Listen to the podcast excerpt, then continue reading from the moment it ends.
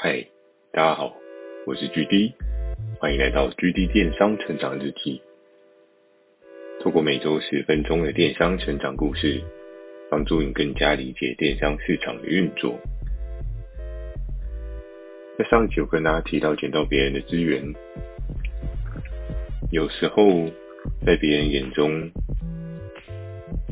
是一个不起眼的存在，但对你来讲，但对你来说，有可能是迈向成功未来的基石。那今天呢，要跟大家讲到的这个篇章，是我走了，偷偷告诉你啊，什么又有人要走了？毕竟公司这么频繁，有人要走，是正常的吗？但今天要跟大家讲到的，并非是因为制度下而离开的人。而是在一开始我进这间公司，就是在我进来带我的这个学姐，她本身就有一些人生的职涯规划，所以她打算要离开这一间公司。那在当时呢，其实我没有想象她会这么快的走，因为那时候好像预估是两个月吧，其实也差不多啦，那就是差不多的时间，然后要离开。那多半在整个的公司系统操作上，其实有任何的问题，主管都是要我去询问他，看他这边有没有一些对应的方法跟解决的技能这样子。因为其实，在当时我们整个提案的送审复杂度其实蛮高的。我们从开始合作伙伴，他可能在对应的后台提报系统。它会建入一些对应的商品资讯内容，然后这些商品资讯内容呢，你可能会需要去做一些仔细的核对，比如说他今天有没有写错啊？像我们很常看到，比如说今天一个合作伙伴，他如果是卖一个折叠书桌好了，他可能是写五十 cm，五十 cm 是一个正常的数字嘛？但如果他今天少一个 c。变成五十 M，哇，这个折叠书桌不知道到底是怎么折起来。五十 M 的书桌你有看过吗？蛮可怕的。所以其实，在整个提案的过程当中啊，其实是相对稍稍复杂一些。再加上所有的东西条列出来，检查完之后，合作伙伴印出来，他也需要盖公司大小章，或是要盖发票章。盖完就好了吗？其实还没有。盖完之后，你还要再 scan 下来，变成一个 PDF 档，然后再上传到提报系统里面。所以在当时，我们整个提报的流程是非常非常的琐碎且复杂的。可是会设计成这个样子，我想想，应该也是法务那边可能他们有一些对应的风险管控要求吧。做相对仔细，那如果真的哪一天出了一些状况，可能也比较可以在法律上面比较有一个站得稳的立场。那我还记得当初的那个画面哦，就是有一次这位学姐她就跟我说：“哎，你现在有空吗？”我说：“嗯，应该是有空，因为我现在还在列那个开发合作伙伴的清单这样。”然后说。那如果你有空，陪我下去买杯咖啡好不好？然后我说，哦，买杯咖啡可以啊，看看他有没有什么事情要跟我分享这样子。然后，结果我们就一起走，走到了电梯。那你走到电梯的这段时间，其实学姐也是简单的问我说，哎，那你最近都还好吗？开发的部分都还顺利吗？因为在他要离开的同时，他可能也是想要交接一些更细节的内容给我这样子。我说都还不错啊，虽然看到那五十的 KPI 真的是压力还是有点大，可是这就是一个过程嘛，还是要努力去尝试进看看。然后呢，当我们进了电梯之后，那位学姐就转过来问我说：“我有个问题想要问你。”那个谁谁谁，是不是你也认识他？我说啊，你说是那个谁谁谁吗？然后他说对啊，你知道这一间合作伙伴的状况吗？我说哦，这一这一间合作伙伴的老板在我第一间公司的时候，其实他就有来拜访过我们，大家有彼此打过照面，就是有看过一下，但是我们并没有很细节去讨论一些合作的事项。原因还是在于我的第一份工作，毕竟我们只是一个业务助理嘛，那我们可能就不会再跟合作伙伴的会谈会议当中里面去做一些交流。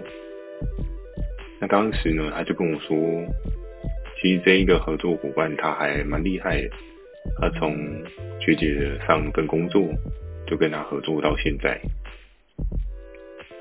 然后学姐可能会请主管这边看有没有什么样的合理的方法，去让这一件合作伙伴的起跑权在我的身上这样子。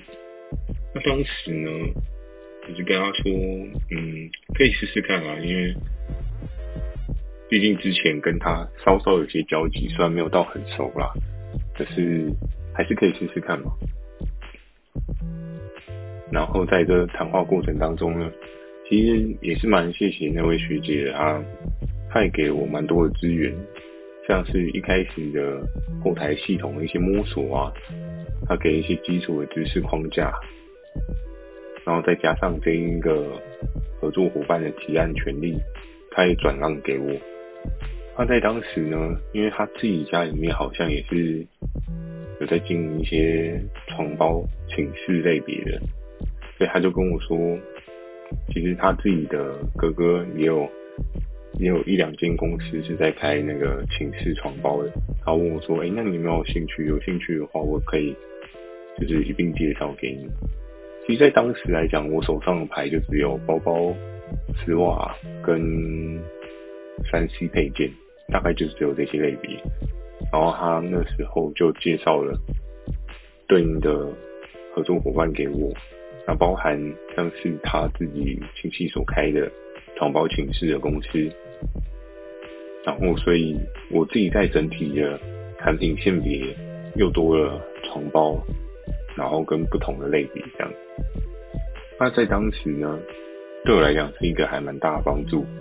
虽然他们的对应营收并没有到非常的厉害或是特别的强大，可是相对来说就有更多不同接触不一样类别的可能性。那也是在当时呢，我自己对床包这个领域也稍微比较熟悉一点，知道他们是怎么样去做运作的。然后在买咖啡过程当中，学姐就跟我说：“那如果你觉得这些部分都没有太大的问题的话，我就会把那个合作窗口先 pass 给你，那你就可以先联系。”他就 pass 给我对应的合作窗口，像是我上一间公司的那个合作伙伴，然后跟他亲戚所在的一些床包寝室公司。那在那时候，我就是先加。合作伙伴的那个 Skype，然后当时他就跟我说：“哎，好巧哦，没有想到要遇到你。”我说：“对啊，离世界真小，转了一圈还是会遇到你这样。”那这位大哥呢，其实当时人也还蛮不错的，他就跟我说：“没有关系，你就先看看吧，你们站上有什么好卖的，或是你想要做的，你可以提出来让我知道。”然后我这边会尽可能的帮你去做备货进货的动作，这样。虽然我跟这位大哥在当时其实并没有什么太密切的交集，可是其实也是因为有这层关系的介绍，他相对来讲在当时是更加挺我一些的。因为在之前有跟大家提到过，在初始的开发阶段当中，其实。不见得能够这么容易去开发到一些大咖的合作伙伴，多半一些比较大的，借由同行之间的推荐啊，这些资源通常都会坐落在跟公司前一二名的人手上，他们才会有这些比较厉害的合作伙伴资源。所以在当时呢，我得到的这个合作伙伴的资源是蛮稀有的。那也是非常有机会可以帮助我在飞天的。然后因为之前有讲到那些竞争的制度，如果我没有一个厉害的合作伙伴可以去做抗衡的话，多半在别人的进攻之下，我就只有挨打的份。其实这是一件非常可怕的事情哦，因为当你好不容易种出来一棵树，很有机会下个礼拜或是隔一天，你的这棵树就不在你家的院子里面。所以在整个架构上，你还是要有一些防御能力跟进攻能力，你才能够更清楚知道说，自己在面对接下来的困难的时候，有什么样的资源可以去做一些应对。只不过工作当中，其实人嘛，总是来来往往的，也是见怪不怪。那在这电商几年的生活当中呢，其实也是有看过不少的人离开，也有看过不少的人进来。有的人可能比我还要早进来，有的人可能比我还要晚进来。但比我晚进来的人有没有比我还要早离开呢？其实也是。还蛮多人提早离开的，每个人都有每个人的人生视野跟你的人生地图。后面也会跟大家分享到，就是在当时，其实在这几年当中，我看过各式各样不同离开的剧本。有的人可能选择在对应的最高峰离开，有的人可能是改变不了规则上面的淘汰状况，所以他必须要离开。那也是有的人，他待了一段时间。尽管他状况到了，但他发现这件事情不是他所喜欢做的事情，所以他选择离开。每个人离开的原因都有百百种，但离开的原因并不代表一间公司它就真的是不好的，而是每个人都有每个人的路嘛，总是会有更好的选择。那基本上呢，经由学姐她所提供的一些额外资源呢，我开始有了不一样的可能性，可以去跟其他人打这一场不一样的战争。我相信后面几集呢，会越来越刺激，越来越好玩。我自己也在思考着，可能要再把一些名称带入一些代号，可能跟大家讲，会比较顺口一些。再让我稍微思考一下。好，那今天跟大家分享就到这边。如果你喜欢今天的内容，也请帮我点个五颗星。那假设你有一些电商的问题想要询问的话，也欢迎大家寄信到描述栏的 mail，或是你可以在留言板留言给我。